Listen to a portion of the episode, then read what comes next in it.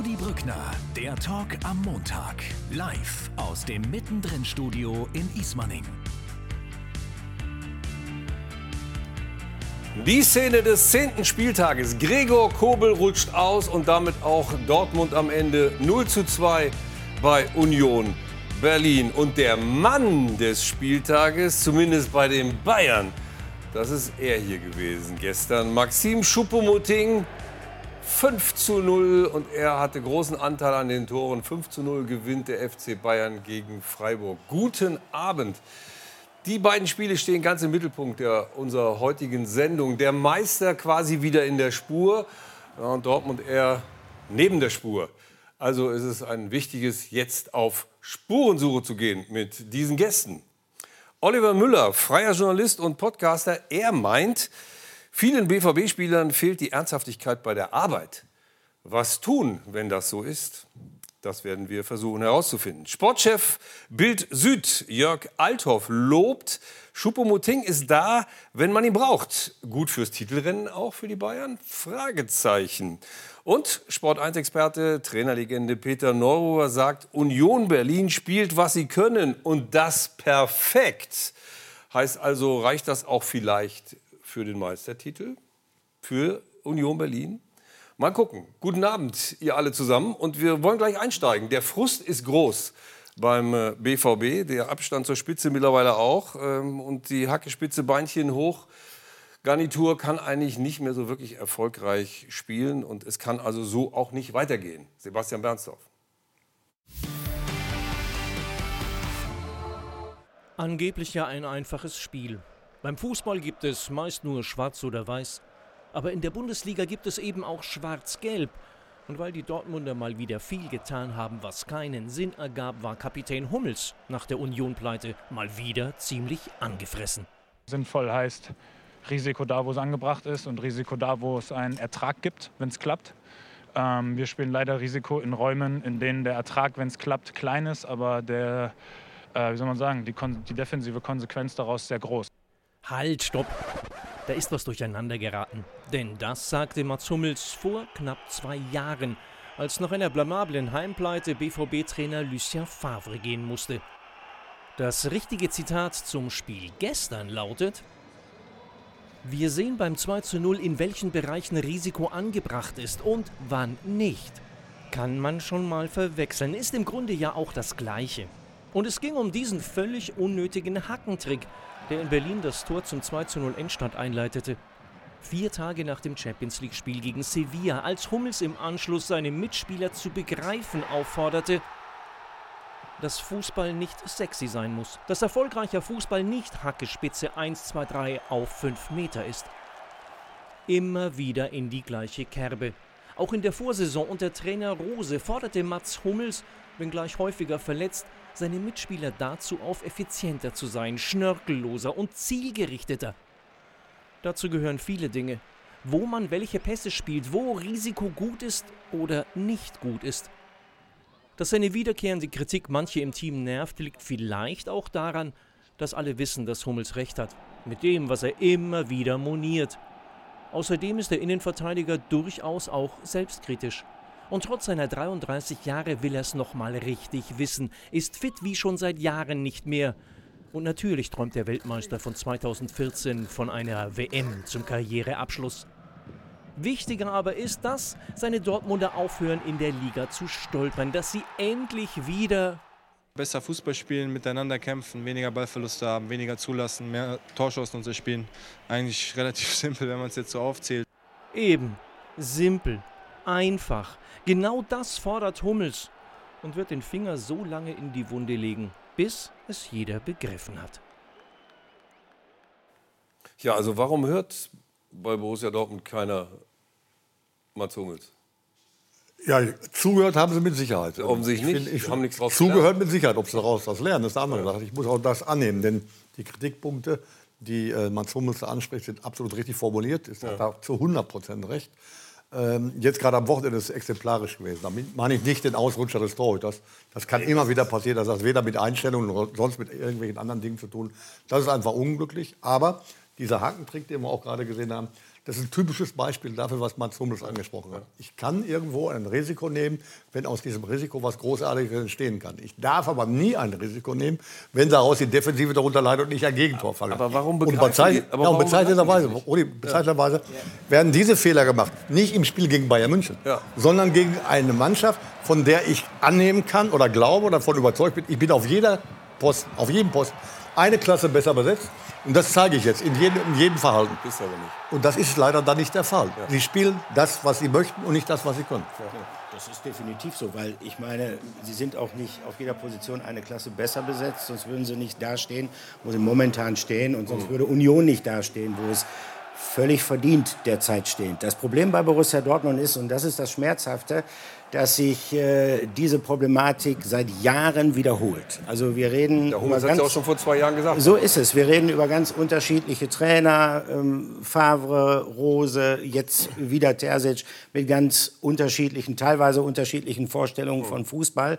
Ähm, Terzic hat ja auch gesagt, es ist keine taktische Geschichte gewesen, sondern es sind individuelle Dinge. Und das Problem bei Borussia Dortmund ist schlicht und ergreifend, dass diese Mannschaft niemals dazu kommen wird, das Potenzial, was äh, vielleicht vorhanden ist, wenn man sich die Fähigkeiten, allein die technischen Fähigkeiten der Spieler anschaut, dieses Potenzial so abzurufen, dass man ernsthaft beispielsweise um einen Titel mitspielen kann, weil in schöner Regelmäßigkeit immer irgendeiner fast schon abschaltet. Mal geht einer nicht zum Kopfball hoch, mal spielt einer einen unnötigen Risikopass, äh, mal hält sich einer nicht an die taktischen Vorgaben. Und bitter ist das gerade in der jetzigen Situation, weil man geglaubt hat, im Sommer durch den Trainerwechsel, durch die Verpflichtung von Spielerpersönlichkeiten mit Schlotterbeck, mit Süle, auch mit Sali Oetschan, der so ein robustes Element reinbringt, eigentlich auf einem guten Weg zu sein, dieses Problem in den Griff zu kriegen. Und jetzt Aber ich finde ein noch viel- Rückschlag nach ich, dem ich finde noch viel proble- problematischer, wenn, ein, wenn der heimliche Kapitän Mats Hummels seit Jahren darauf hinweist und die Mannschaft man das Gefühl hat, du hast zwar gesagt, sie haben es gehört, aber haben nicht richtig zugehört, was auch immer. Hat dann die Mannschaft intern ein Problem, dass sie, dass sie in der Hierarchie nicht stimmt, dass sie nicht, sich nicht zuhört? Das Dramatische ist ja, dass das ja nicht seit zwei Jahren Ja. dieselben Spieler sind, sondern äh, wechselndes Personal ist. Ähm, offensichtlich kann sich Mats Hummels äh, mit seiner durchaus richtigen Meinung äh, nicht wirklich Gehör verschaffen. Also in dem Sinne, dass die Mannschaft das auch versteht und äh, in der Lage ist, umzusetzen. Was Borussia Dortmund drauf hat, hat man ja zum Beispiel gesehen in der Champions League bei Manchester City, Ja. als sie bis zur 83. Minute 2 zu, äh, konzentriert. 1, zu, 1 zu 0 führen, dann aber 1 zu 2 verlieren, auch durch individuelle Fehler, durch Nachlässigkeiten. Und da ist ja äh, damals Mats Hummels auch mit gehobenem Zeigefinger auf äh, den Kapitän, auf äh, Marco Reus losgegangen, was ja dann auch wieder äh, Konfliktpotenzial war, was ja auch schon seit Jahren ein bisschen schwelt. Mit Mats Hummels Abgang, seiner Rückkehr, äh, die Kapitänsfrage. Damals verließ er Dortmund als Kapitän, kam zurück, da war Reus Kapitän, ist aber Kapitän geblieben. Also da ist einiges im Argen, glaube ich. Ich habe so ein bisschen auch das Gefühl, ohne jetzt der große ähm, Dortmund-Insider zu sein, dass das so ein bisschen zwei Lager sind. Ein bisschen das Hummels-Lager, was das kleinere Lager ist, und ein bisschen das, äh, das Reus-Lager. Also ich, ähm, ehrlich gesagt, bin ich, bin ich ein bisschen erschrocken, dass Borussia Dortmund eine bisher so schlechte Saison spielt, weil ich auch geglaubt habe, ähnlich wie du, Olli, äh, dass die sehr gut eingekauft haben, äh, die Defensive verstärkt haben äh, mit äh, Schlotterbeck, einem gestandenen Nationalspieler, mit Süle, gestandener Nationalspieler. Aber trotzdem passieren halt diese unerklärlichen Fehler. Und äh, vielleicht haben sie sich auch ein bisschen blenden lassen von dem 2-2 gegen Bayern, was ja euphorisch war, toll war, große Stimmung da im äh, Signal äh, Iduna Park, alle aus dem Häuschen. Aber was sie verkannt haben äh, bei diesem am Ende glücklichen 2 zu 2, sie hätten das Spiel auch 4-0 verlieren können, weil Ja, sie haben nämlich auch gegen Bayern Fehler gemacht. So, und, und einmal das und zum anderen haben die Bayern dann hinten raus zugelassen. Aber nochmal zurück auf, auf diese Situation mit Adeyemi. Vielleicht könnt ihr uns die, äh, das äh, 2 zu 0 vom Haber noch mal, mal zuspielen. Wir haben es zwar eben schon mal gesehen und in dem Beitrag, aber es wird so deutlich, diese Hackengeschichte von Adeyemi, dass das einfach, äh, das kannst du nicht mehr retten. Er rennt zwar noch zurück, ja, jetzt, Achtung, jetzt hat er gemerkt, oh shit, habe ich einen Fehler gemacht, aber er kommt da nicht mehr hinterher. Vor allen Dingen zu Geraldo Becker nicht. Und dann äh, nimmt das Ganze seinen Lauf. Viel Trotz- entscheidender ist, Entschuldige, Udi, aber das kann man trotzdem auch noch besser verteidigen. Ja, der natürlich, Mittellinie- in der Mitte auch, klar. Wenn ich an der Mittellinie, Ja. äh, egal wie gut oder wie schlecht da umgeschaltet wird oder eben auch nicht, wenn ich an der Mittellinie einen Ball verliere, habe ich noch Möglichkeiten genug, weil viele Leute hinter, viele Spieler hinter dem Ball stehen, die Situation noch trotzdem noch zu bereinigen. Ja, ja. Adeyemi versucht noch hinterher zu laufen. Er hat natürlich keine Chance, aber zeigt zumindest den Willen. Das ist, das ist, nicht, aber das, das ist nicht das Problem. Absolut. Aber das zustande kommen und die Häufigkeit, glaub, die Summation ja. dieser Fehler, ja. die machen es letztendlich. In solch einer Situation nicht solch einen Pass, solch einen ja, unnötigen Risikopass das, mit der Hacke. Das wird er wahrscheinlich jetzt äh, auch eingesehen hat, haben. Danach. Ja, natürlich hat er das eingesehen. Äh, und das wird ihm möglicherweise auch nicht so schnell wieder passieren. Das Problem bei Borussia Dortmund ist, es kommt dann irgendwann wieder ähm, zu anderen Nachlässen. Na, ich glaube noch was anderes. Vielleicht weil wir haben ein Zitat hinweg auch so ein bisschen ähm, zu sehr versucht zu relativieren. Ja, diese ja. immer wiederkehrenden Symptome der, ich nenne es mal, Gedankenlosigkeit, Konzentrationsschwäche, manche das, reden von Mentalität. Das Problem ist, ich glaube, Adeyemi ist sich seiner Schuld, oder wenn man von Schuld da sprechen will, nicht bewusst, weil er hat nach dem Spiel, wir haben ein Zitat extra von ihm rausgesucht, folgendes gesagt, nie würde ich äh, sowas sagen, heute haben wir in anderer Formation gespielt, vielleicht deswegen. Das heißt also, er schiebt es im Grunde genommen auf die Idee der Dreierkette am Anfang, äh, um, um sich da rauszunehmen. Aber um einen Schritt weiterzukommen bei dieser Dreierkette, Frage an euch. Ich wundere mich, wenn alle sagen, und das weiß man ja auch, äh, Union ist, äh, sagen wir mal, gerade besonders in der ersten halben Stunde so gefährlich, dass sie das schon, das Spiel meistens für, zu ihren Gunsten schon mal äh, einfädeln wollen.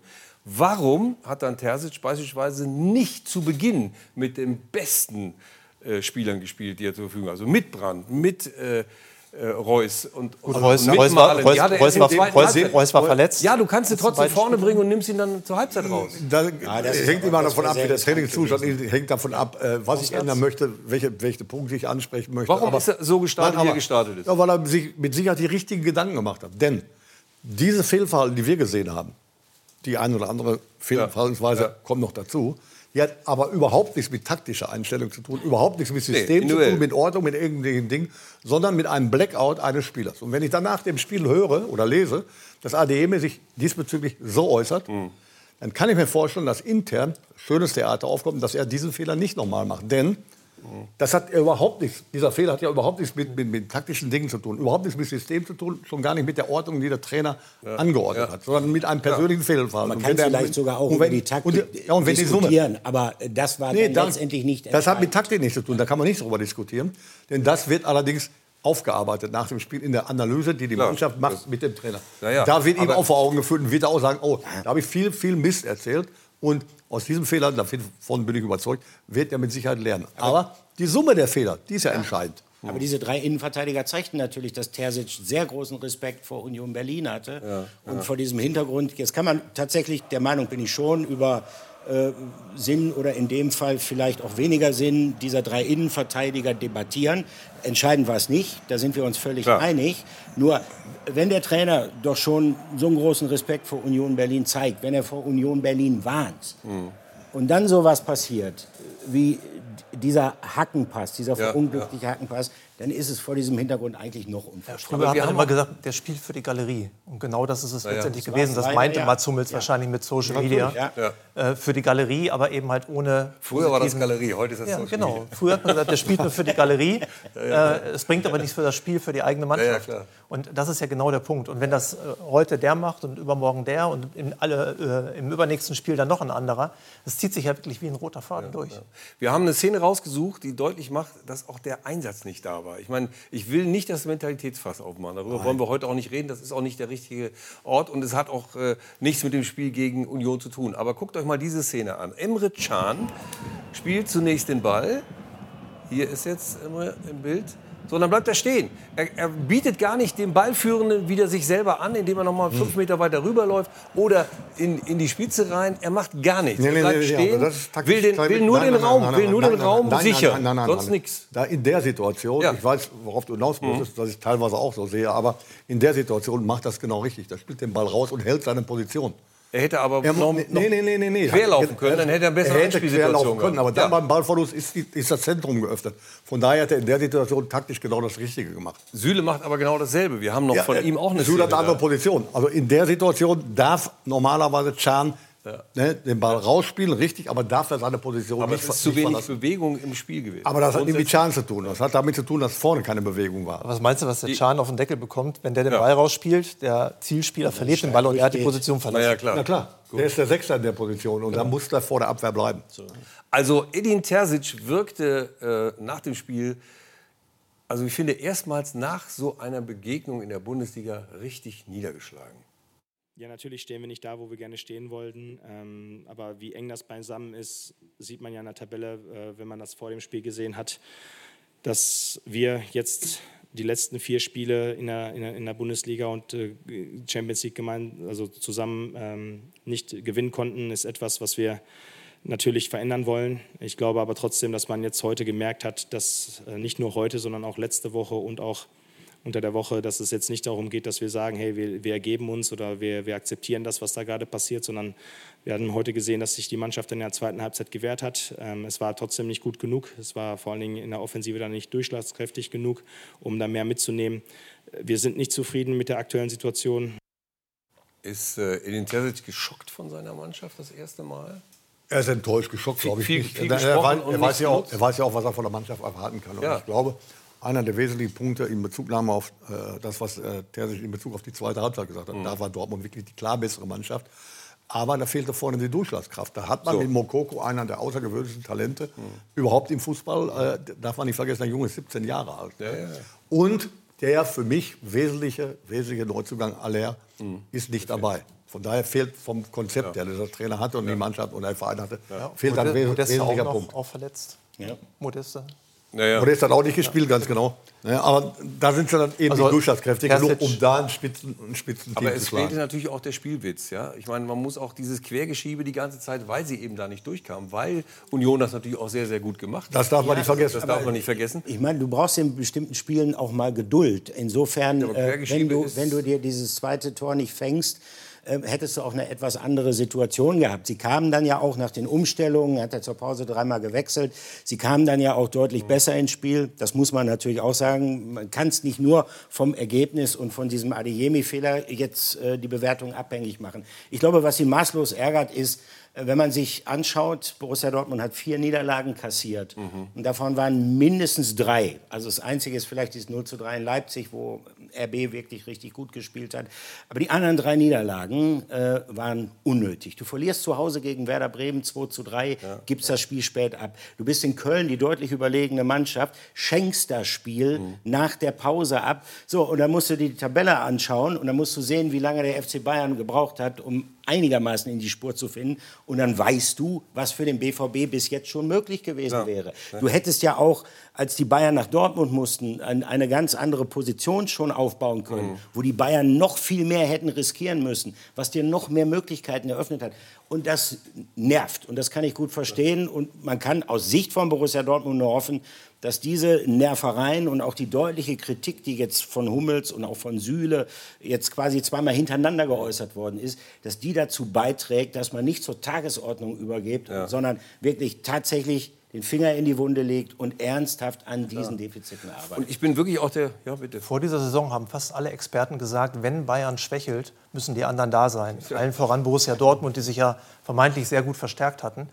Bayern hat geschwächelt. Die haben ihre Krise überwunden. Was jetzt noch kommen soll, ich glaube, wir können es alle prognostizieren. Bayern wird auch am nächsten Spieltag nicht Tabellenführer werden, aber dann wird es dahin gehen. Ja, naja. Auf der anderen Seite, ich gehöre auch nicht zu denen, die sagen, äh, oh guck mal, die sind mehr gelaufen und äh, komischerweise äh, haben sie deshalb auch gewonnen. Also die, die Laufleistung in den Mittelpunkt zu stellen. Nur was auffällt bei diesem Spiel gegen Union ist tatsächlich, dass Union insgesamt, wie die Statistik sagt, elf Kilometer mehr gelaufen. Das heißt also, jeder Spieler ist ein Kilometer mehr gelaufen als sein Gegenspieler. Und das finde ich ist schon. Das hat natürlich eine Menge mit der Spielanlage zu tun. Das hat damit zu tun, Ja, dass Dortmund in der zweiten Halbzeit den Ball hat gut Richtig, laufen dass lassen. ich, dass ich viel laufen musste. Und darüber hinaus, das ist richtig, äh, das macht die Qualität von Union aus, was die Mannschaft wirklich an Laufleistung, effektiver Mhm. Leistung bringt.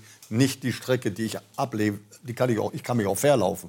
Aber an effektiver Laufleistung, was die abliefern, das ist in der Bundesliga fast einzigartig. Und Jeder Einsatz. einzelne Spieler. Ja. Ja, Einsatz gut. Der wird mal so Also- und so interpretiert. Der, beim einen, beim Franz Beckenbauer sah es nie so aus, als wenn er kämpfen würde. Ne, äh, der hat die Sachen anders gelöst. Aber der hat sich mit Sicherheit genauso reingehauen wie alle anderen auch. Und das ist bei Borussia Dortmund, Ja. bei einer technisch versierten Mannschaft, dann oftmals so in der Überinterpretationsphase. Ne? Wenn das Spiel verloren geht, dann haben sie nicht gekämpft. Nein. Die kämpfen, das ist überhaupt keine Frage. Ich meine, jetzt natürlich die Passquote dagegen halten, man kann die Ballbesitzanteile dagegen halten. Also mit Statistiken alleine lässt sich das nicht erklären. Fakt ist, äh, Union äh, ist, ist kalt wie eine Hundeschnauze. Sie spielen ihren Stil, der ist extrem unangenehm für viele Gegner, nicht nur für Borussia Dortmund. Und was ich an der Mannschaft äh, sehr bewundere, ist äh, diese diese Disziplin und auch die, die, die Einsicht, diese realistische Selbsteinschätzung. Union Berlin riskiert nichts unnötig. Sie versuchen nicht etwas, auch selbst in der Euphorie, die ja aufgrund der Tabelle vielleicht jetzt sogar entstehen könnte, aufgrund der Konstellation, sie versuchen keine Überdinger zu machen, weil sie genau wissen, das können wir nicht. Und Wir kommen da gleich es. ausführlich auf Union. Lassen Sie noch mal kurz zurückkommen auf ein Zitat nach dem Köln-Spiel von Edin Terzic, was ich auch sehr bemerkenswert fand. Da hat er nämlich gesagt, die Spieler sind nicht doof, ja, sie sind, äh, wenn überhaupt, brutal vergesslich. Also ich glaube, es gab gestern bei dem Spiel den einen oder anderen, der ist, glaube ich, beides. Vergesslich und doof gewesen. Ja, so weit würde ich nicht gehen. Ähm, aber sagen wir mal so, ich kann mir gut vorstellen, dass äh, Adeyemi das nicht zum ersten Mal gehört hat, dass er eben nicht für die Galerie spielen soll. Möglicherweise macht er das im Training auch. Und dann äh, wird äh, Mats Hummels auch eingreifen und Edin Terzic auch. Und keine Ahnung, wie oft sie ihm das schon gesagt haben und anderen Spielern auch. Und wenn es dann halt immer und immer wieder passiert, dann ist natürlich so ein Zitat sehr, sehr verständlich. Aber ich Ja, aber die Konsequenz, die Konsequenz ist so entscheidend. Und da ist, sind dem Trainer natürlich die Hände gebunden. Wir reden darüber, gleiche Symptome, nennen wir die mal so, waren bei dem erfolgreichsten, nach Punkten erfolgreichsten Trainer, Ja. Lucien Favre. Der hat die meisten Punkte geholt, äh, die jemals bei Borussia Dortmund geholt wurden. Rose hat nach- Die gleich- nach zehn gleich- Tagen übrigens die gleichen 24 Dinge, gehabt. Die gleichen Geschichten mit hat man bei, Ro bei Rose gehört, also bei unterschiedlichen Trainern mit unterschiedlicher Auffassung. Aber eins ist vollkommen klar, doof sind die Spieler nicht, aber sie müssen irgendwann mal, wenn sie Fehler machen, en masse Fehler machen, auch mal Konsequenzen spüren. Denn nur aus diesen Konsequenzen leben die. Und wenn dann der Trainer die Möglichkeit nicht hat, den Spieler, der mehrfach dann denselben Fehler möglicherweise gemacht hat, auszuwechseln und zu sagen, setz dich mal zwei Wochen auf die Tribüne und jetzt siehst du mal zu, dass du drei Wochen vernünftig trainierst, damit du den Platz wieder findest. Ja? Wenn er die Möglichkeit die hat, da zu reagieren, dann sind dem Trainer die Hände gebunden. Denn nur aus den Konsequenzen werden die Spieler lernen. Naja, und ein erster Schritt könnte ja auch sein, dass sie tatsächlich jetzt zweimal hintereinander ähm, in Form von Hummels, aber auch äh, Süle hat sich in die Richtung geäußert, jetzt wirklich sehr, ich sag mal, offensiv mit diesen Problemen umgehen. Und das ist nicht immer so gewesen in Dortmund. Also Lucien Favre beispielsweise, ich, ich halte ähnlich wie du äh, sehr viel von ihm, aber Lucien Favre hat solche Debatten öffentlich grundsätzlich nie geführt. Der hat seine Spieler öffentlich immer geschützt. Und ich weiß nicht, ob das die richtige Umgehensweise mit dieser Mannschaft in der Situation ist. Auch Marco Rose hat es einmal thematisiert, dann war ihm das Thema anschließend auch unangenehm. Dann hat er es versucht, eher klein zu halten. Und ähm, Edin Terzic äh, macht das offen und es gibt jetzt auch Spieler, die das offen und klar benennen, tatsächlich. Das gefällt nicht jedem.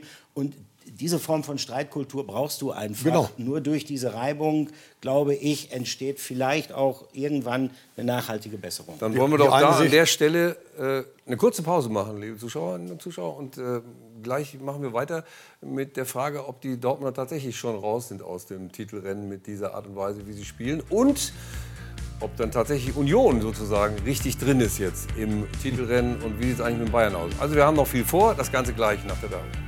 Und da sind wir wieder mit Oliver Müller, Jörg Althoff und äh, Peter Neururer und waren gerade äh, dabei herauszufinden, ob denn Borussia Dortmund sich aus dem Titelrennen verabschiedet hat. Was glaubt ihr? Wer traut sich aus der Decke? Ja, ich glaube ja. Im Moment auf jeden Fall. Ich glaube ja. Ja? Du hast es gerade angesprochen. Äh, am Anfang der Saison glaubte ich auch, dass Borussia Dortmund die Mannschaft sei, die im Falle, dass Bayern München schwächeln sollte, mit Sicherheit den Schritt nach oben machen kann. Mhm. Bayern München hat gewaltig geschwächelt, wie man normalerweise gar nicht erwarten konnte. Aber Borussia Dortmund steht weit hinter Bayern München. Da die Bayern keine weitere große Krise mehr bekommen, glaube ich, dass in Bezug Zweikampf Bayern München, Borussia Dortmund die Entscheidung gefallen ist, wird Bayern vorne bleiben. Naja, Vielleicht macht die WM da so ein nicht bisschen Hoffnung. Bayern, ne? Nein, nicht weit, aber Bayern hat die Krise hinter sich. In den Bayern nicht, aber noch Ja, drei Punkte, das meine ich damit. noch vier Ja, Punkte Also mehr. im, im Moment sieht es definitiv so aus, aber ich glaube, ein Faktor, den wir alle noch gar nicht so richtig auf der Rechnung haben, ist die Weltmeisterschaft im Winter. Das hat noch keiner erlebt, dass eine Weltmeisterschaft äh, im Winter stattfindet. Der FC Bayern wird mit weiß nicht, 14, 16 Nationalspielern dort sein. ja. Man weiß nicht, wie die wiederkommen. Kommen die euphorisch wieder, kommen die enttäuscht wieder? Hat man vier Wochen noch mal eine Vorbereitung? Das heißt, man beginnt im Prinzip eine neue Das kann, Saison. Ne? das kann Vielleicht. vieles, vieles durcheinander würfeln. Aber das Problem hat jede Spitzenmannschaft. Ja, absolut. Egal in welchem Land. Absolut. Jede Spitzenmannschaft wird die Ich Probleme sage, ja auch haben nicht, mit ich, der sage, WM. ich sage ja auch nicht, dass irgendeiner einen Vorteil daraus zieht Nein. oder einen Nachteil haben muss. Muss du nicht. weißt nicht, wie die Spieler wiederkommen. Verletzungsgefahr Genau. ist natürlich auch da. Und das kann vieles noch mal neu durchmischen. Also Aber ich glaube schon, dass Borussia Dortmund, wir haben ja, und ich glaube, darüber herrscht ja Konsens, dass Ja. die Einkäufe, die sie getätigt haben, durchaus vielversprechend sind, dass sie, wenn man die Mannschaft mal durchgeht, ihre Qualität im Defensivbereich deutlich angehoben haben durch Süle und Schlotterbeck. Der zieht Hummels auch mit, der eine Und starke Ö- Saison und spielt. Äh, Özcan, wichtiger Transfer. Und ich glaube auch, wir haben ihn ja zu Recht gescholten für diesen In der letzten. Saison nach zehn- Adeyemi ist jemand, der natürlich das, was Borussia Dortmund in den letzten Jahren vielleicht so ein bisschen gefehlt hat, Mhm. dieses etwas unberechenbare Element, jemand, der sich was traut, äh, der das durchaus bringen kann. Also sie haben schon viele Chancen vergeben, sonst äh, würden sie für mich deutlich vor den Bayern stehen. Hast, ja? In Ja. der letzten Saison nach 10 Spielen 15 Tore kassiert, in dieser Saison 14. Mit der besseren, wie du meinst. Ja, ich sag ja, Sie haben schon, Sie haben schon viele Spiele, äh, äh, vier Niederlagen, Sie haben schon viele Chancen vergeben. Ich glaube aber, dass das Potenzial dieser Mannschaft äh, durchaus dazu angetan ist, um da noch Steigerungspotenzial vermuten zu lassen. Da ist der Trainer Sie natürlich spielen gefragt, keine gute Saison. So einen wie Adeyemi sind wir uns einig. dann wirklich in die Lage zu versetzen, seine Offensivqualitäten einzubringen. Normalerweise hat Adeyemi an der Position, wo er jetzt diesen Hackenpass gemacht hat, relativ wenig zu suchen. Mhm. Du musst den schicken auf der rechten Seite, wie er es gegen Bayern ja auch gemacht hat. Und Ja. da ist er wertvoll, Gold wert. Ja, und da war er leider auf der Linken aus Dortmunder Sicht. Ähm, Edin Terzic hat noch mal deutlich gesagt, was wir ja auch äh, zugestanden haben, dass die Dreierkette nicht das Entscheidende war bei diesem Spiel. Aber wir hören noch mal rein. Ich glaube nicht, dass die Dreierkette heute dafür verantwortlich war, dass wir zwei Gegentore kassiert haben bis zur Halbzeitpause. Und jeder weiß, dass wenn man einmal hier zurückliegt und dann besonders 0-2, dass es dann nochmal schwer wird. Was hat in dieser ganzen Ausgewogenheit noch in der Mannschaft, die ja jeder Trainer versucht, was hat da gefehlt im defensiven Mittelfeld? Wo hat es gefehlt, dass man Union nicht wirklich gefährlich werden konnte und deshalb sich auch vom Meisterrennen verabschiedet hat? Es hat gefehlt, die Durchschlagskraft nach vorne, denn die Fehler, die können passieren, die dürfen nicht passieren, klar, die können aber passieren, die haben, wie gesagt, nichts mit der Ausrichtung äh, des Spiels zu tun, auch nicht mit der Qualität einzelner Spieler auf den verschiedenen Positionen. Das passiert im Fußball, das darf nicht passieren, dieser Hakentrick zum Beispiel, oder das Ausrutschen passiert immer wieder, aber ich muss als Borussia Dortmund, so wie in der zweiten Halbzeit zum Beispiel, das Spiel dominieren können. Das haben sie gemacht. Sie waren sicher, sie haben ordentlich gespielt, sie haben gut nach deshalb vorne sage ich, gespielt. das aber, mal zu Beginn aber. Nein, aber es fehlt dann Warum die nicht? Durchschlagskraft gegen eine so gut verteidigende und spielende Mannschaft wie Also da, Union ich will Berlin. da jetzt nicht schönreden, aber ein bisschen Ehrenrettung muss schon sein. Die Dortmunder haben ja Chancen gehabt. Und was bei Union als qualitativer Pluspunkt nochmal dazu Genau. kam, war der Torhüter Renault. Hat er super stimmt. gehalten. Aber, Aber- Dortmund hat erst spät Aber er hatte auch wenig Ja, zu stimmt, tun. aber sie hat, aber sie hat Aber, ihre aber Chancen. Jörg, er hat auch wenig zu hat er- tun. Erst in der 75. Minute Ja, das gab es den ersten Torschuss von Richtig. Sie, Sie haben die zweite Deswegen Halbzeit gebe ich äh, ja auch recht. dominiert. Durchschlagskraft, genau. Ideen nach vorne hat schon gefehlt. Ja, aber wenn sie dann mal eine genau. Chance hatten, und sie haben Chancen gehabt, war Renault halt da. Also ich sage, Das stimmt. wir haben, wir haben, das haben wir ja eingangs schon mal gestreift, das Thema. Äh, man kann natürlich über diese drei Innenverteidiger, ob das notwendig gewesen ist, äh, ob das nicht vielleicht auch ein bisschen zu viel Respekt vor Union Berlin gewesen ist, darüber kann man debattieren. Aber so wie das Spiel gelaufen hat, war es nicht entscheidend. Allerdings, wenn man dann sieht, Borussia Dortmund wurde die bessere Mannschaft in der zweiten Halbzeit, hat aber erst spät Tormöglichkeiten gehabt. Ja, und das hing vielleicht auch damit zusammen, dass eine Umstellung vorgenommen worden ist, dass man sich dann äh, tatsächlich auch Man zurück in die Viererkette und genau weiter. und dass man tatsächlich auch äh, neues kreatives Personal von der Bank reingebracht hat Und- mit Brand und mit, eines- äh, Reus Und eins muss man auch noch mal, müssen wir auch noch mal diskutieren, nämlich Jude Bellingham. Ich finde, gestern bei dem Spiel hat man ganz deutlich gemerkt, der Junge ist platt. Der braucht jetzt mal ein bisschen Pause. Es hängt zu viel von ihm ab, von seinen kann Ideen. man so sehen ja So. Das ist ein überragender Fußballer, der absolut, absolut. er hat ja jede Minute gespielt bis So, richtig, aber- das Problem ist ja, er hat ja einen derartig aufwendigen, auch Richtig. kräftezehrenden Stil, Und den er da pflegt. Pause. Äh, und klar, äh, Man hat's gestern Das gesehen. war vielleicht gestern das eine Spiel zu viel. Ja, ja. Will ich nicht unbedingt sagen. Reihe. Ich weiß ja, Warum dass nicht? mittlerweile modern geworden ist und ganz toll immer da über die Trainingssteuerung, über die Trainingssteuerung und ähnliches gesprochen wurde. Nein, ich rede nicht über Trainingssteuerung. Wenn, wenn über Trainingssteuerung und ähnliches gesprochen wird, dann müsste ich sagen, in dem Falle, Ja. dann müssen, was ich nicht glaube, Fehler gemacht worden sein. Denn ein 19-jähriger Spieler, natürlich macht er wahnsinnig viele Spiele, keine Frage, und spielt auch immer noch durch. Ein 19-jähriger ist dazu am Anfang der Saison mit Sicherheit imstande. Da muss irgendwas anderes gewesen sein. Er ist gestern nicht so auffällig gewesen. Er machte den Eindruck vom Fernsehsitzen, dass er nicht mehr die Frische rüberbringt, die er fast in jedem anderen Spiel rübergebracht hat. Aber das als Faktum hinzustellen, äh, will ich nicht unbedingt behaupten. Also da ist Terzic mit Sicherheit in der Lage und seine Mitarbeiter, den Spieler richtig einzuordnen. Und dass ein 19-Jähriger am Anfang der Saison eine Überbelastung, Syndrome feststellen sollte, also das finde ich ein bisschen Ich übertrieben. würde den Dortmundern wünschen, dass sie mal einen 100% fitten Marco Reus haben. Dass er Ja. immer mal wieder verletzt ist, wie jetzt ja, auch wieder zwei Spiele ausgefallen ist. Ich glaube, Syndesmose war es im, im, im Sprunggelenk. Äh, dann kommt er wieder rein. Ich meine, der kann natürlich nicht in Topform sein Ja. Ja, äh, nach, nach äh, so einer, einer Verletzung. Und dafür hat er es dann noch ganz ordentlich gemacht. Aber das ist nicht der Marco Reus, den wir alle kennen und den Den wir Borussia uns Dortmund wünschen braucht. vor allen Dingen. Ja. Ja, ja. Also Auch als Spieler. ich wünsche es den Dortmundern. Also mir, mir, mir ist es, mir ist es relativ.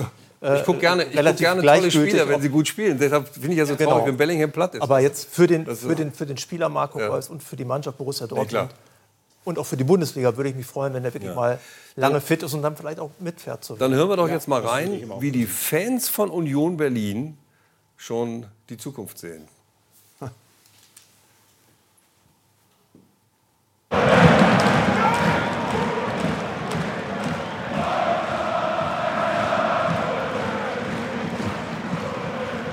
Also, lautstark und aus, fast aus allen Kehlen in dem Stadion. Deutscher deutscher Meister wird nur der FCU.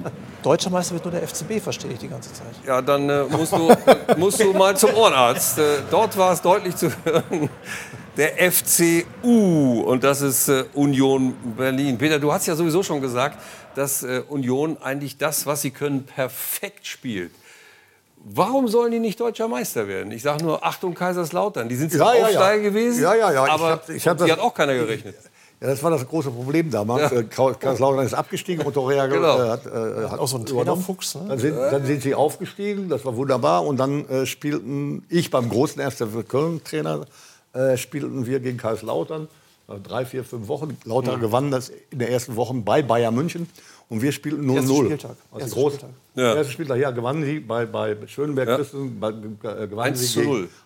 gewannen sie bei Bayern München. Torehage gegen seinen Ex-Club Und wir, damals. genau, und wir spielten mit dem 1. FC Köln 0-0 ein Heimspiel gegen den Bundesliga-Aufsteiger Kaiserslautern. Hm. Wir hatten ein Theater im Club, kann man sich gar nicht vorstellen. Und hat keiner mitbekommen, bis vier, fünf, sechs, sieben Jetzt- Spieltage vor Schluss. jetzt bin ich mal dass gespannt. Lautern plötzlich Jetzt bin ich mal gespannt, wie du die Kurve zu Union Berlin. Meisterschaftskandidat war.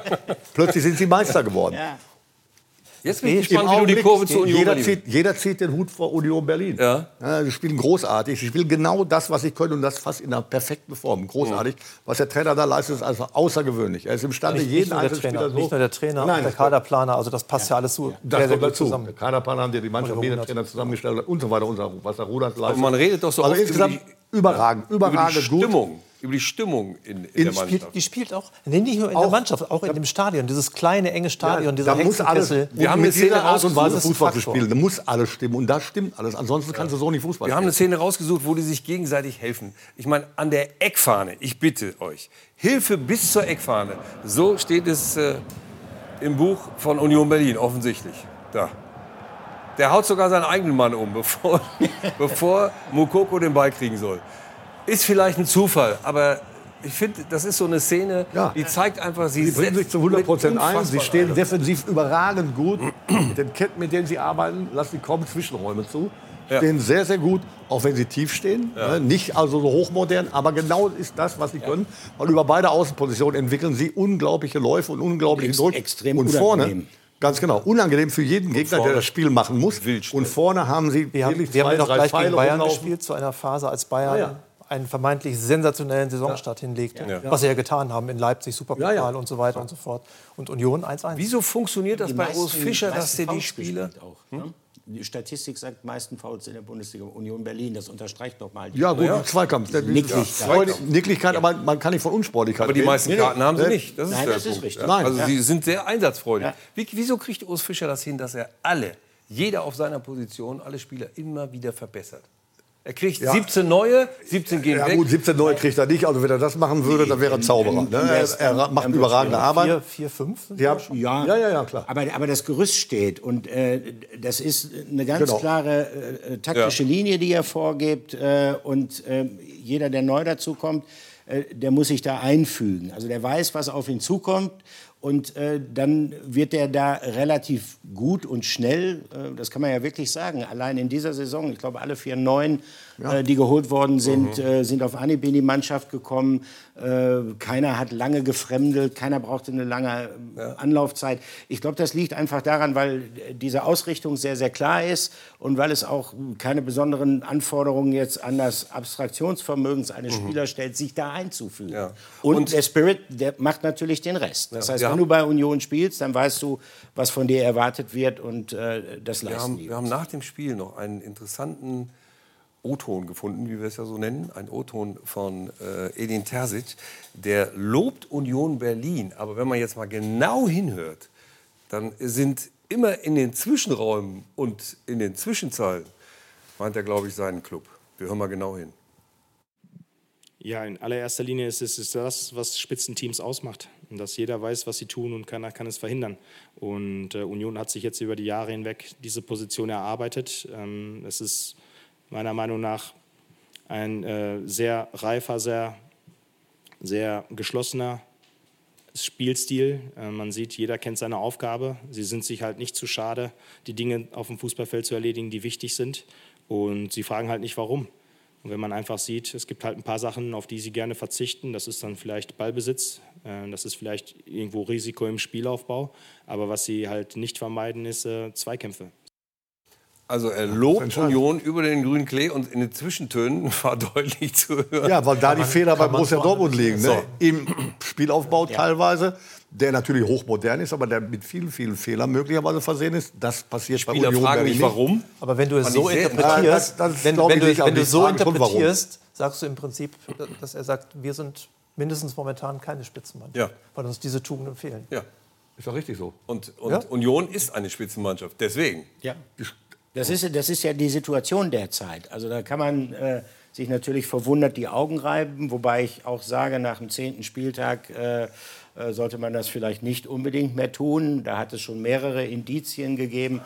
Also dass bei Borussia Dortmund es nach wie vor, was das ich bei Saisonbeginn auch nicht für möglich gehalten habe, Kollektiv doch noch große Probleme gibt. Und mhm. äh, Union Berlin spielt äh, quasi die ganze Saison fast durchgehend auf, auf, auf dem Niveau, was für sie tatsächlich am oberen Limit äh, anzusiedeln ist. Das würde ich schon sagen. Aber sie tun das mittlerweile mit, äh, äh mit einem großen Selbstverständnis. Ja, und es sieht Selbstvertrauen spielt natürlich ja. auch eine Rolle. Genau das, was du sagst. Aber entscheidend ist doch, du hast recht, Normalerweise in den ersten zwei, drei, vier, fünf Spieltagen kann jeder mal Tabellenführer sein. Aber ja. oben zu bleiben, das ist natürlich wesentlich schwieriger. Am zehnten Spieltag ist es natürlich auch noch keine endgültige Aussage, aber das ist schon mal eine andere Leistung. Sie jetzt haben kommt unentschieden der, gegen jetzt, Bayern gespielt. Ja, jetzt kommt, aber der, jetzt kommt aber der Punkt, der entscheidend ist. Union Berlin nach dem Aufstieg hat sich Jahr für Jahr verbessert. Ja. Im letzten Jahr international qualifiziert, gehen als international teilnehmende Mannschaft jetzt in die neue Bundesliga-Saison und sind dann plötzlich, auch wenn es durch Schwächen anreißt, aber mit eigener Stärke Tabellenführer ja. mit Punktenvorsprung ja. vor Bayern München. Das ist einfach sensationell. Also, dass das nicht unmöglich ist, hat Kaiserslautern 98 gezeigt, als Aufsteiger durchmarschiert, Meister geworden äh, Leicester in England 2016, glaube ich, wenn ich mhm. jetzt nicht ganz ja. falsch gerechnet ja. habe. Mit denen hatte auch keiner gerechnet. Ja. Und die hatten im Prinzip so, eine, passiert immer mal wieder, ne? Ja, aber die hatten so alle 20 Jahre. Aber die, Leicester zum Beispiel hatte auch eine ähnlich strukturierte Mannschaft. Genau. Äh, wie, mhm. wie, sie heute Union hat. Eine Mannschaft, die draufgegangen ist, die wirklich sich auf das Wesentliche konzentriert hat. Und vielleicht auch so ein Trainer, ich kenne ähm, äh, Urs Fischer jetzt nicht besonders gut, äh, ich kenne ihn eigentlich persönlich gar nicht, sondern nur aus den, aus den Medien, aus dem Fernsehen, aus den Erzählungen der Kollegen. Aber der scheint eine Ruhe mitzubringen und gleichzeitig mhm. ein, ein, auch ein Menschenfänger zu sein, dass die Spieler so sieht es für mich als, als, außenstehender Betrachter aus, für den durchs Feuer gehen. Ja, ja. Ich meine, was soll da schieflaufen, außer dass sie tatsächlich auch irgendwann mal eine Schwächephase haben? Naja, sie sind jetzt vier Punkte vor den Bayern was, was soll schieflaufen? Im Grunde genommen, äh, Urs Fischer, er hat es ja jetzt auch noch mal wieder gesagt, äh, also äh, sinngemäß, wenn ich es richtig im Kopf habe, äh, das ist alles wunderschön derzeit, aber mhm. ihn würde im Wesentlichen 40 Punkte interessieren. Äh, wenn man so. die dann schon in der Winterpause aber, hat, umso schöner. ja, genau. Aber, aber ich meine, das ist ja tatsächlich es ist ja so. Das heißt, die verspüren ja, äh, vielleicht machen sie sich selbst jetzt auch ein bisschen Druck, äh, daran anzuknüpfen. Keine Frage, ehrgeizig genug werden sie sein. Aber das ist, wenn überhaupt, dann selbstgemachter positiver Druck. Das ist kein negativer Druck, wie beispielsweise bei Borussia Dortmund, Mhm. haben wir ja eben erörtert, wo man sich jetzt fragt, mein Gott, jetzt geht das Haben wir schon auch nichts wieder zu los. verlieren. Das ist auch nicht der, der hängt negative der Druck, der Erwartungshaltung zwischenzeitlich bei den Klar. Bayern geherrscht hat, als es nicht Also wenn- gelaufen hat. Sie haben nichts zu verlieren. Du hast Also es wenn, gesagt. wenn, wenn Urs Fischer nicht von der Meisterschaft reden möchte, sondern von 40 Punkten redet, dann wird er sich morgen früh freuen, wenn er die Bildzeitung aufschlägt. Wir haben nämlich mal uns getraut, zehn Meisterfragen zu Union zu stellen und auch zu beantworten. Also kann ich nur empfehlen. Hast du eine Frage für uns? Ein Wir haben- Appetizer. Welche Frage habe ich noch nicht gestellt? Wir haben, wir, haben zum Beispiel, wir haben zum Beispiel die Frage gestellt, Ja. Union im Falle einer Meisterschaft auch einen Autokurs über den Kudamm machen würde. Und jetzt dürft ihr dreimal raten, ob ja Natürlich oder nein. nicht. Nein. Richtig. Warum? Die, die, die tanzen höchstens durch Köpenick. spielen den- Ich will den Hauptmann von Köpenick nach. Und dann stehen aber viele schöne Sachen drin, ob es eine Meisterprämie gibt und einen Meisterbalkon und was der Bürgermeister sagt. Also Lektüre kann ich nur empfehlen. So viel Eigenwerbung sei gestattet. Ja. Natürlich. Das Einzige, Sie, Sie strafen ja auch uns Kritikerlügen. Es hat ja nicht wenige unter uns gegeben, die gesagt haben, oh ja, jetzt auch international äh, Zusatzbelastung, das kostet Substanz. Gab ja auch in der Vergangenheit mehrfach Beispiele, wo das so gewesen ist. Äh, ich glaube allerdings, ähm, dadurch, dass Union ähm, jetzt eine derartig herausragende Rolle gespielt hat, werden Gegner, die relativ tief stehen, möglicherweise noch tiefer stehen. Und das ist schon etwas, wenn wir da mal ein klein bisschen Wasser in den Wein gießen wollen, wenn sie selber das Spiel machen müssen, dann gehören sie jetzt nicht unbedingt zu den stärksten und kreativsten Mannschaften der Liga. Diese Siehst ja möglich- gestern Borussia Dortmund unglaublich viel Ballbesitz, Union wenig Ballbesitz. Das sind natürlich die Spiele, die die lieben. Aber wenn die beispielsweise gegen den FC Augsburg dann richtig äh, das Spiel machen müssen oder gegen andere tiefstehende Gegner, den Beweis, äh, den müssen sie dann auch erstmal führen. Die Dortmunder haben es auf gestern auf jeden Fall nicht geschafft, weil Gregor Kobel den Unionern den Gefallen getan hat. Und damit war Dortmund schnell hinten dran. Also wir kommen jetzt zur Frage, ob der Meister Bayern München schon wieder so in der Spur ist, äh, dass Union keine Chance hat. Also vier Punkte sind es ja noch, die sie vorne weglaufen. Und äh, der Gewinner des gestrigen Spiels war ja mit Abstand äh, Schuppomoting. Heute bei uns zu Gast Olli Müller, Jörg Althoff und äh, Peter Neururer und wir sind beim FC Bayern angelangt. Wenn Sie liefern müssen, dann liefern Sie. 5 zu 0 gegen Freiburg. Jetzt könnte man sagen, naja gut, das sind eben die Bayern und damit ist das Thema durch. So einfach ist es nicht. Und gegen Freiburg stand auch einer überraschend im Mittelpunkt, Philipp Scherer.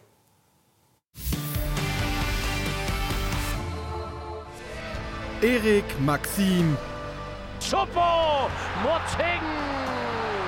Sein Name so rhythmisch wie sein Spiel gestern gegen Freiburg.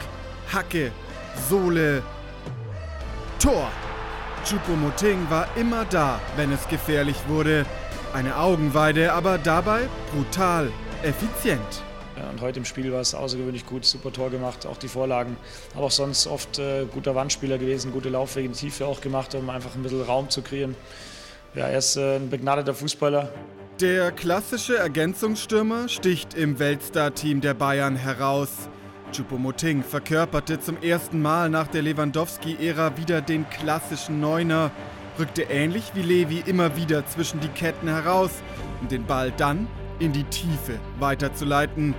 Déjà-vus in der Allianz Arena. Dem Spiel der Bayern tat der Wandspieler vorne drin tatsächlich richtig gut. Ein Treffer, eine sehenswerte Vorlage für Leroy Sané.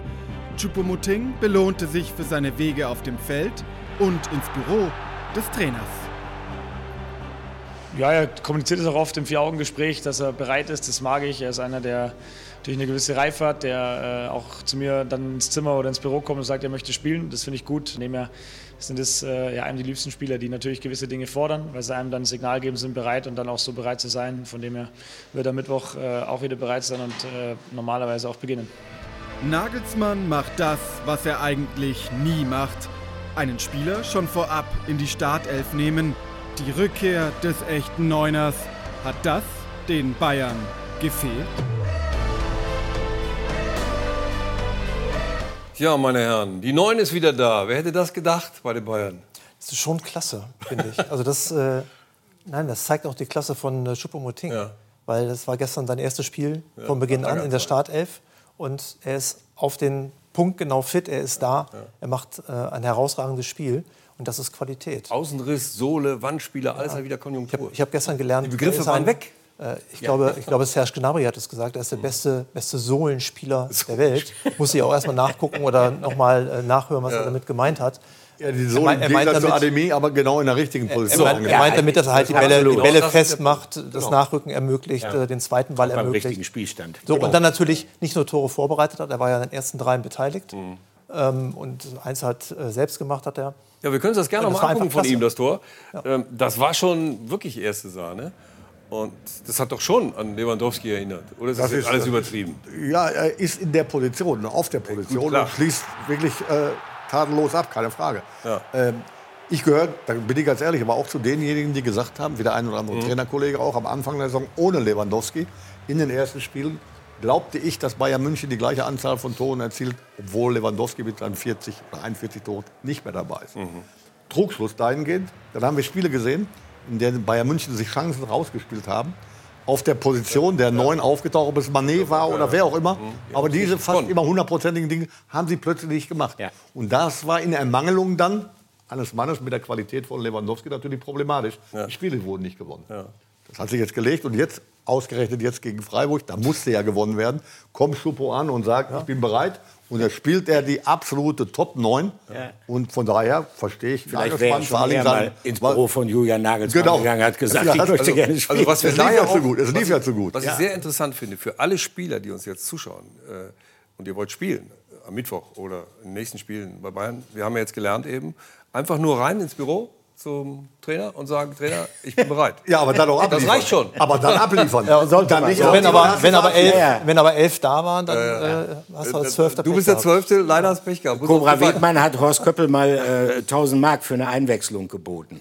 Hat er auch angenommen. Cobra ist als Spieler oder was? Als Spieler, ja, ja. Hat ihn dann eingewechselt. Hat, äh, eigentlich sollte Gerd Poschner ins Spiel damals bei Borussia Dortmund kommen. Cobra Wegmann hat äh, 1000 Mark geboten. Und dann hat Horst Köppel gesagt, komm rein. Hat nicht getroffen, Cobra hat bezahlt. Ja. Aber jetzt mal im Ernst. äh, den Bayern hat natürlich dieser, dieser, ja. dieser, dieser Spielertypus des klassischen Mittelstürmers schon gefehlt. In der Zeit, der nicht erfolgreich war. Wenn du über viele, viele Jahre mit Robert Lewandowski gespielt hast, äh, dann war auffällig für mich danach, egal wie gut die jetzt, waren, die dann vorne komm, gespielt haben. Jetzt komme ich mit dem Wasser in Wein, pass auf. Ja, du hast immer noch, du hast immer noch einen Spieler gesucht, äh, der gar nicht mehr da ist.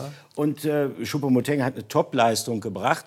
Und er ist natürlich erfahren genug, um diese Position, Aha. ist jetzt kein Lewandowski, logischerweise, sonst äh, würde er häufiger spielen, hätte einen anderen Stellenwert. Aber er ist erfahren genug und er ist auch gut genug, um mhm. in einer guten Bayern-Mannschaft diese Position so zu spielen, dass die Mannschaft davon profitiert. Ich mache jetzt mal eine ganz steile These. Ich glaube sogar, dass Choupo-Moting, Außenriss, Sohle, Wandspieler, besser passt mit dem, was äh, Bayern jetzt als Spieler zur Verfügung hat im Kader, als es Lewandowski gewesen wäre. Weil Lewandowski natürlich aus seiner Spielauffassung natürlich noch mehr egoistisch Stürmer ist. egoistisch aufs Tor geballert hätte. So, und er hier hat gezeigt, wir gucken uns das 3-0 von Sané mal an, äh, hat ja gezeigt, ich bin so wichtig für die Jungs, weil sie können mich anspielen, ich spiele sie zurück, ich spiele quasi wie eine Bande. Ja gut, das hat Lewandowski natürlich auch gemacht. Ja, aber in dem wir Fall hätte er vielleicht eher den Dreher versucht, ja, selbst drauf wir reden, wir reden über ja? einen absoluten Weltklasse-Mann. Ja, hätten wir gerne das 3 zu 0, das kriegen wir gleich.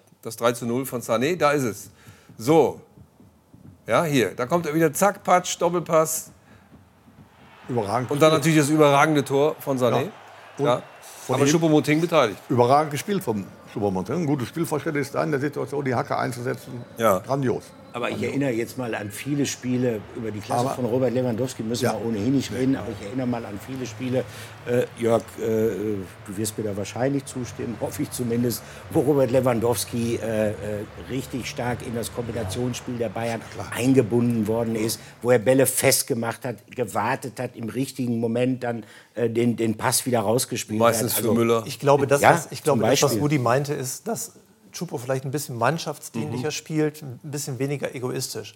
Auf der anderen Seite aber das ist kein dir, Vorwurf. Auf der anderen, nein, eine Beschreibung. Ja. Aber auf der anderen Seite gebe ich dir recht. Also gerade im äh, Zusammenspiel mit Müller, die waren ja wirklich kongeniale ja. Partner, mhm. äh, haben sich gegenseitig die Bälle aufgelegt. Also Müller ein bisschen mehr für Lewandowski als umgekehrt. äh, das hat ja wunderbar funktioniert. Die Krux für Schuppomoting ist natürlich, dass Julian Nagelsmann sowohl in Hoffenheim als auch in Leipzig, also Zeit seiner Karriere, eigentlich immer ohne echten Neuner gespielt ja. hat. Und dass das auch das System ist, was er bevorzugt. Aber ich würde es falsch finden, wenn man dann halt so einen Spieler wie Choupo-Moting in der Mannschaft hat, sich dieses Mittels zu berauben, indem man ihn mhm. halt nur als Joker bringt oder wie auch immer. Das ist ja eine wunderbare Möglichkeit zu variieren, je nachdem, wie halt der Gegner aufgestellt ist. Und wenn du dann jemanden hast, der offensichtlich so gut Fußball spielen kann, und das kann er, und das weiß man auch schon länger, weil sonst wäre er nicht beim FC Bayern, sonst wäre er nicht bei, bei Paris Saint-Germain gewesen. Und in der Bundesliga hat er ja vorher auch schon mal ein paar ganz gute Stationen gehabt. Nur, er hat natürlich auch das Pech gehabt, dass er verletzt gewesen ist, dass er äh, Covid infiziert war, dass er halt also auch gar nicht so in Fluss kommen konnte. Ja. Und natürlich in, im letzten Jahr war immer einer vor ihm, der natürlich Robert, Robert Lewandowski hieß und ihn nicht vorbeigelassen hat.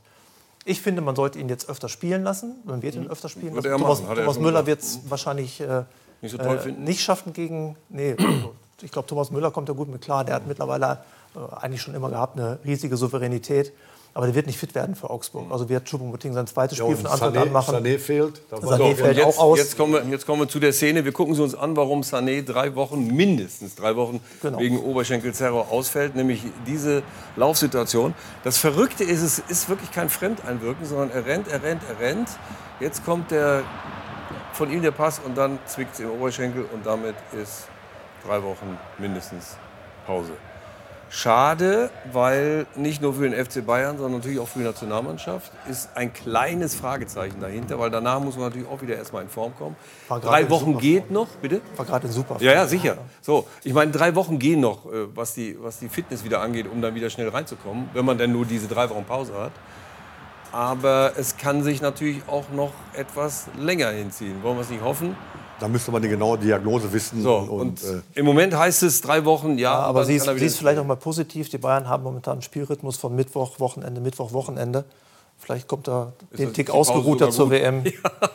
Ja, der letztendlich der entscheidende Faktor ja, ist im ist Finale oder Halbfinale. Ist das jetzt der Durchbruch gewesen für die Bayern? Sind sie jetzt wieder da? Sind sie jetzt wieder der Meisterschaftsfavorit? Sind sie jetzt wieder der Titelverteidiger, den wir kennen? Also was wir gestern ja auch ganz klar gesehen haben, dass der FC Bayern äh, eine überragende individuelle Klasse hat, auf jeder Position. Ja. Und wenn die mal ins Rollen kommen, und das ist ja eigentlich das, das große Kunststück, was ein Trainer hinbekommen muss, diese Qualität zu moderieren, zu orchestrieren, ähm, wenn das gelingt, dann äh, wird Bayern nicht zu stoppen sein. Ich habe es ja eben auf dem Ohr schon mal gehört, deutscher Meister wird nur der FCB. Ich glaube, es wird wieder so kommen. Ähm, hast, äh, du ein, hast, du einen Ohrenarzt oder soll ich dir einen vermitteln? Nee, alles gut. Das ist ein ganz, gutes, ganz, ganz gutes Gerät. Der FCB, ich bleibe Nein, also ich glaube, dass, ich glaube, dass Bayern am Ende äh, sich durchsetzen wird ja. aufgrund der, äh, der größeren Klasse, die sie letztendlich haben, aufgrund der größeren Erfahrung. Die sind eigentlich auf jeder Position besser besetzt als äh, ja. jede andere Mannschaft in der Bundesliga. Dann schauen wir uns mal das 4 zu 0 an. Wir schauen es uns deshalb an, nicht nur, weil es nett anzusehen war von äh, Sadio Mané, sondern irgendwie er gehört schon zu denen, die noch nicht wirklich angekommen sind. Die brauchen noch ne, bei Bayern. Hohe Erwartungshaltung.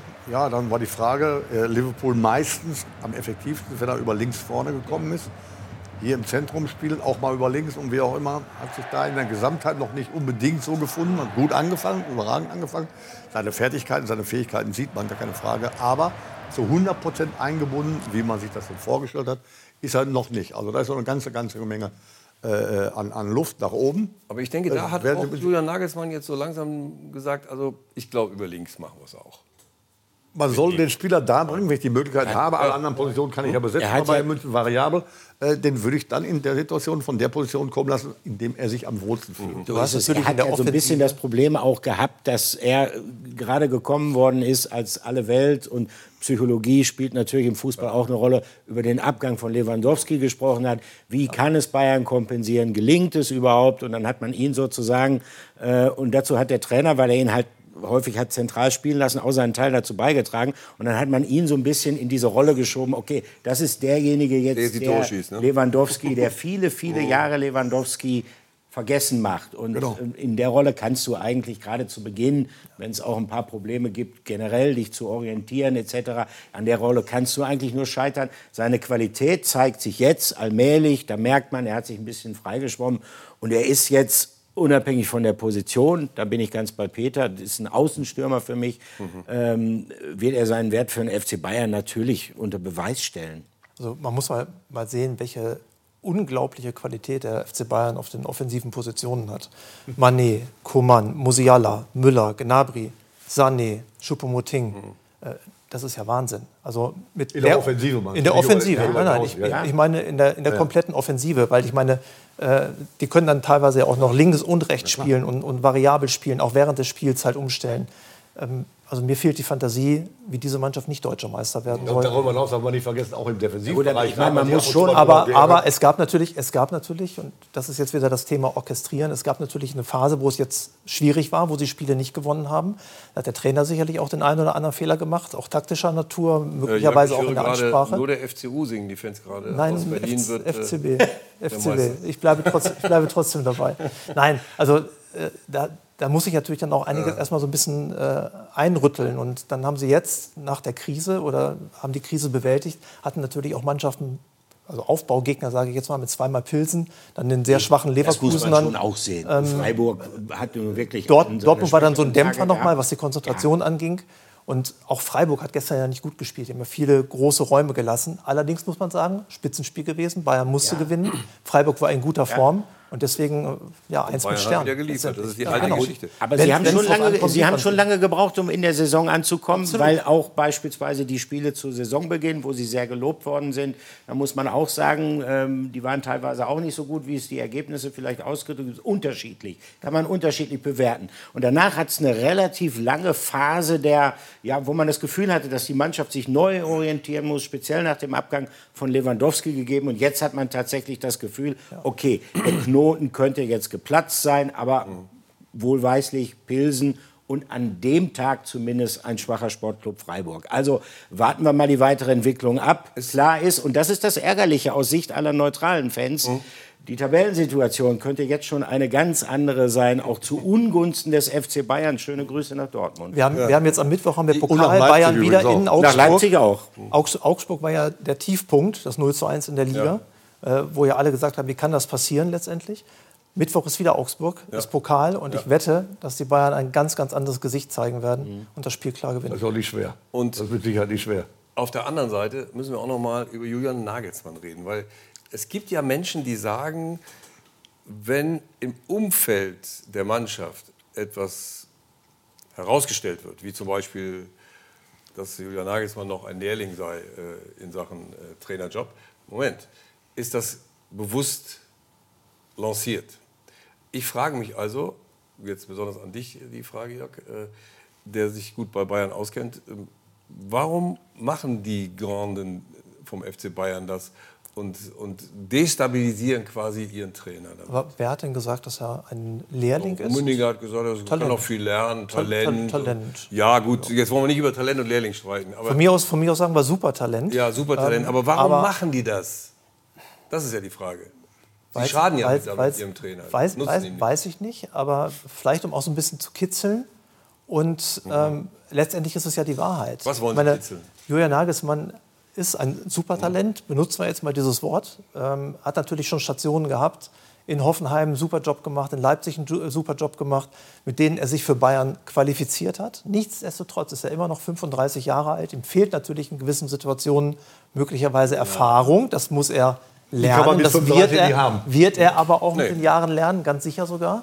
So, und dann äh, gab es natürlich in der Ansprache äh, der Mannschaft gegenüber, äh, auch mit, mit seinen Auftritten, die er manchmal gehabt hat, Skateboard fahrend auf dem, äh, auf dem Bayern-Gelände, ähm, die Sachen, die er manchmal getragen hat. Ich meine, mir ist es äh, egal. hat und wenn das die Ergebnisse stimmen, kann er wahrscheinlich im Bademantel Hat an das der, an der hat Seite War jetzt nicht so ganz der Geschmack von Karl-Heinz Rummenigge. hatte Aber das das sind natürlich, das ist das so sind die Nummer. das, lass, ist mich, es- lass mich kurz ausreden. Das sind natürlich Punkte, die dann auch gerne hergenommen werden, Mhm. wenn es halt nicht so läuft, äh, die eine Alibi-Funktion möglicherweise haben, ja der Trainer. Ja. Aber So, und die natürlich auch so ein bisschen dazu beitragen, dass die Glaubwürdigkeit der Sachen, die er vermitteln will, vielleicht ein bisschen leidet. Das heißt, der jugendliche So als Elan- Bayern-Trainer kannst du nicht Skateboard fahren Der, der, Ju- warum nicht? Der, der jugendliche Warum Elan, nicht? Ja, Nein. Der jugendliche Elan passt nicht ganz zur CSU-DNA bei Bayern oder was ist der Grund? Ich meine, warum darf ich nicht, warum darf ich nicht mit, Ja, warum darf ich nicht mit, mit dem Skateboard da rumfahren? Also, Du, Bayern- Bayern-Trainer mit dem Bayern, SUV Bayern Trainer ist, Bayern -Trainer ist äh, nach Bundestrainer oder vielleicht sogar vor Bundestrainer der wichtigste und äh, staatstragendste Trainerjob der Bundesliga. Ja, dann geht, aber, um- geht man dann, jetzt muss ich mal eingreifen, dann geht man dann aber als führende Person, eben als führende Person, wie Kalle Rummenigge, den ich sehr, sehr schätze, mit dieser Person nicht so um. Ja. Nee, Ich dann, weiß nicht, was hat er Moment, Moment, Moment, jetzt darf ich, jetzt ist darüber, ein er hat darüber gesprochen, dass er ein Talent ist. Wertfrei oder mit, mit Bewertung ist ein Talent zu sein eine großartige Sache. Keine Frage. Finde ich auch. Aber Bayern München verpflichtet mit Sicherheit kein Trainertalent. Denn da müsste er erst ausgebildet werden. Kalle Rummenigge hat vollkommen recht, indem er sagt, indem er sagt, Genau. er wird in seinem Alter, was normal ist, noch viel, viel lernen. Hat übrigens Brazzo auch gesagt im Doppelpass. viel, viel lernen. Ist ja vollkommen normal. Mit 35 kann ich einen Genau. sehr, sehr guten Trainer verpflichten, aber keinen erfahrenen Trainer. Der kann die Erfahrung nicht haben. Aber er ist ja kein Anfänger. Von daher mit dem Talent sein, das war Ich weiß, ich vielleicht gar nicht böse gemeint. Nein, ich finde, es war vielleicht nicht böse gemeint, aber es kam, es was war vielleicht nicht böse gemeint, aber es kam sehr, sehr blöd rüber. aufgenommen Und es wird Ich glaube, ganz das schlecht. vielleicht Darf ich auch noch mal sagen? Darf ich es auch mal noch ist es geht darum, es geht darum, äh, man kann von mir, von mir aus ihn als Talent bezeichnen. Kann man machen, intern. Von mir aus und hintergründig damit noch beschreiben, weil du eben so jung bist, schon vieles erreicht hast, ja, und noch was dazu lernen wirst. Vollkommen richtig. Aber Talent zu sein, reicht nicht, um bei Bayern München Trainer zu werden. Das hat er in seiner Zeit vorher schon bewiesen, der Julian, dass er ein Aber hervorragender finde- Trainer ist. finde Olli, jetzt sagst du ich deinem finde Talent. Weil mit nicht dieser negativ Aussage, mit dieser Aussage, mit dieser Aussage, äh, unser Trainer ist ein Talent, lassen wir mal so hingestellt, hat er den Trainer in der Situation, der es ja nicht so gut läuft, vor der eigenen Mannschaft in An- und Abzug enteiert, blöd also, dargestellt. Also Karl-Heinz Rummenigge hat ja auch anschließend das nochmal erklärt und relativiert und hat halt gesagt, das sei diese Bezeichnung Talent, die er da gewählt hat in Bezug auf Julian Nagelsmann, die sei jetzt in keiner Art und Weise abwertend gemeint Nein, mit gewesen. Sicherheit nicht, aber das es hat er nochmal klargestellt. Stimmt. Nur, ich denke schon, Aber Jörg, gesprochen, dass, das kommt in der wenn Kabine er so rüber. etwas sagt und er ist nun wirklich Profi genug, dann weiß er schon, dass auch ein bisschen die Gefahr besteht, dass es in diese Richtung interpretiert wird. Er hat ja zum Also Beispiel auch gesagt oder den Ratschlag gegeben, dass Julian Nagelsmann sich eher mit, sagen wir mal, Kommentierung von politischen Dingen ähm, zurückhalten sollte. Wenn ich dem Trainer Da sind wir wieder bei Ratschläge CSU-DNA. gebe, Aha, das dann sorgt das für Diskussionen. Das geht Ja, nicht. ja, natürlich das sorgt geht das für nicht. Diskussionen. Ich glaube aber trotzdem, dass man es richtig einordnen muss. Und Absolut, ziehen wir doch absolut. Mal, Es geht ziehen- nicht darum, ziehen wir wie doch wir mal- das einrichten, es geht Ja, darum, wie die Mannschaft damit umgeht. Zieh doch, mal das, zieh doch mal das Positive raus. Ich meine, es wäre ja schlimm, wenn man sagen würde, mit 35 Jahren hat er kein Potenzial mehr nach oben. Also natürlich wird er sich entwickeln. Und nimm den Vergleich zur ersten Saison. Ich meine, die erste Saison, erste Halbjahr, Hinrunde lief super. Und dann gab es halt äh, einen, einen Cut und dann lief es nicht mehr so super. Und dann kam nur die Meisterschaft raus. Ich mache jetzt, also da ich muss mach jetzt auch einen Cut. schon noch ein Prozess äh, stattfinden, dass er sich weiterentwickelt und lernt, Aber nochmal, um eben noch mehr die macht Erfolg man zu intern haben. noch nicht nach außen. Na gut, aber Bei zwei ver- weiteren vergiss- Spielen, bei zwei vergiss- weiteren Spielen, die nicht erfolgreich sind, ist der Mann Aber damit. Peter, Peter, vergiss, stell vergiss, bitte Karl, vergiss bitte nicht, dass Karl-Heinz Rummenigge kein Amt mehr beim FC Bayern Ich weiß, hat, sondern Ja, es ist ja Grund, Es geht Außenstehender. Grund mehr, Gut, mehr das Vorsicht. bitte in, inhaltlich, von mir aus richtig, aber intern zu besprechen, nicht nach Peter, außen. Peter, ich stelle mir gerade vor, Spieler sind alle in der, in der Kabine ja, Ja. vom Training. Nagelsmann kommt mit dem Skateboard. Und dann kommt der Und dann- Talent. Nee, dann, dann kommt der Ja, Ruf, ja, der guck kommt der Ruf aus die Talent. Kabine. Hey, da kommt unser Talent. Ja. Ja. In Dortmund hatten wir übrigens mal einen Trainer, der hat zu Ike Hessler gesagt, großes Talent. Michael, Michael Skibbe, ich kann mich noch gut Ja, aber damit, damit, Seitdem musst, damit Ike Hessler leben. Talent Damit genannt. musst du leben. Ja. Und auch daran reift man übrigens. Und Ja, Oder scheitert. wir reifen jetzt auch an der, So oder so. an der Frage jetzt. Äh, obwohl, um, um es abzuschließen, muss ich nur sagen, lieber Julian Nagelsmann, ändere dich bitte nicht. Lass dich nicht von der CSU-DNA beeinflussen und bleib, wie du bist. Ein lieber, netter Mensch.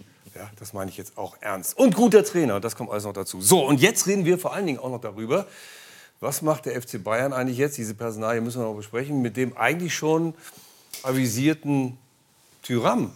Das ist jetzt unser Zweikampf der Woche dazu. T-Online-Zweikampf der Woche.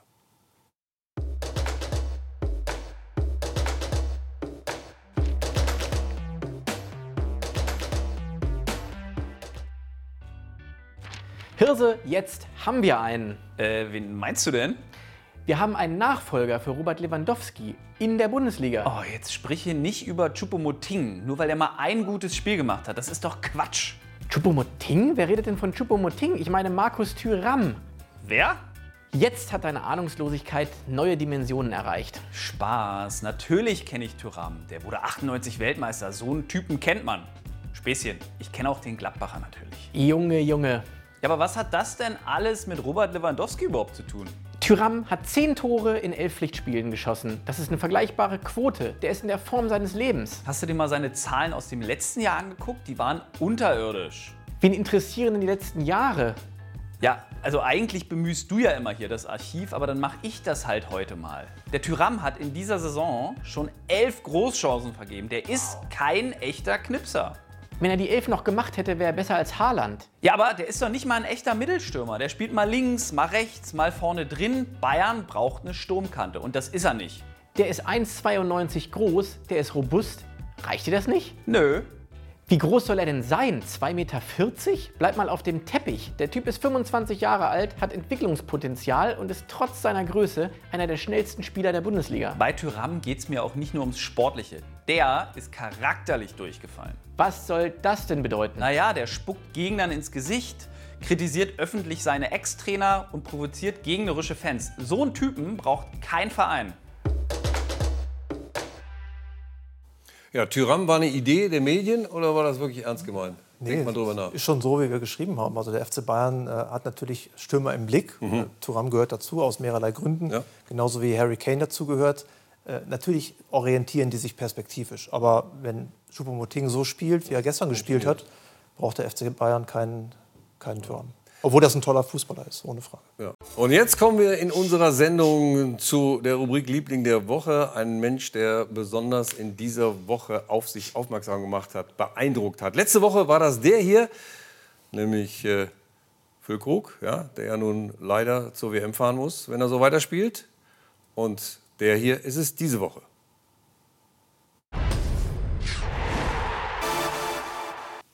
Marcel Franke vom äh, Karlsruher SC.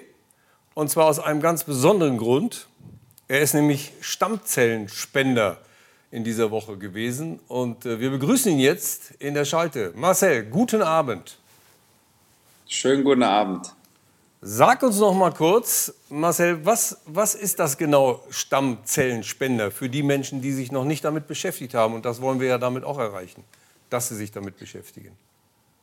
Genau. Ähm, ich konnte sozusagen, oder ich hoffe, dass ich eine Person retten kann, die äh, Blutkrebs hat. Ähm, denn der spende ich meine, meine Stammzellen. Das heißt, die werden dir aus dem Rückenmark entnommen, was ja zunächst erstmal für viele mit AOW zu tun hat, aber das geht in Vollnarkose, ne? Ja, nein, genau Nein? das ist nämlich, nämlich der Punkt. Ähm, die Knochenmarkspende an sich, die, ist, ähm, die wird auch noch angewendet, angewendet aber ähm, bei mir war das jetzt die periphere Blut oder Blutentnahme, Stammzellentnahme. Ähm, das ist ein relativ einfaches ähm, Verfahren gewesen. Also ich ähm, lag da am Donnerstagmorgen und mir wurde aus dem rechten Arm wurde mir Blut entnommen. Dann wurden die Stammzellen herausgefiltert und in den linken Arm wurde mir das Blut wieder zurückgeführt. Also das war keine OP, kein großer Eingriff. Ähm, das war ja relativ relaxed ähm, für mich die ganze Aktion. Das ist äh, gut zu wissen für viele, die sagen, oh Mann, das ist mir zu viel Aufwand. Und wir wollen noch auch einblenden, wo man sich denn melden kann, wenn man äh, Stammzellen spenden will. Wie lief das denn bei dir noch mal ab? Äh, hast du, wurdest du dann angerufen, weil du in so einem Register drin bist, oder wie lief das ab? Genau, ich habe mich vor sechs Jahren habe ich mich registrieren lassen und da war relativ lange Ruhe drin in dem Thema und vor circa drei Monaten kam dann der Anruf, dass ich in der engeren Auswahl stehe für eine Spende. Ähm, dann musste ich nochmal ähm, zu unserem Doc gehen, dann haben wir nochmal Blutproben hingeschickt und ja, drei, vier Wochen später kam dann der Anruf, dass ich der passende Spender bin und ob ich mir das Ganze vorstellen könnte zu machen. Dann bist du zum Trainer gegangen und hast gesagt, pass auf, äh, ich kann am Wochenende nicht spielen. Oder wie war das? Ja, das ist ja jetzt schon ein bisschen länger her. Ja. Ähm, da muss ja ein gewisser Vorlauf drin sein, weil du musst noch Voruntersuchungen machen und so weiter. Ähm, deswegen ja, bin ich nach dem Anruf, einen Tag später, ähm, bin ich zum, zum Trainerteam gegangen, Ja.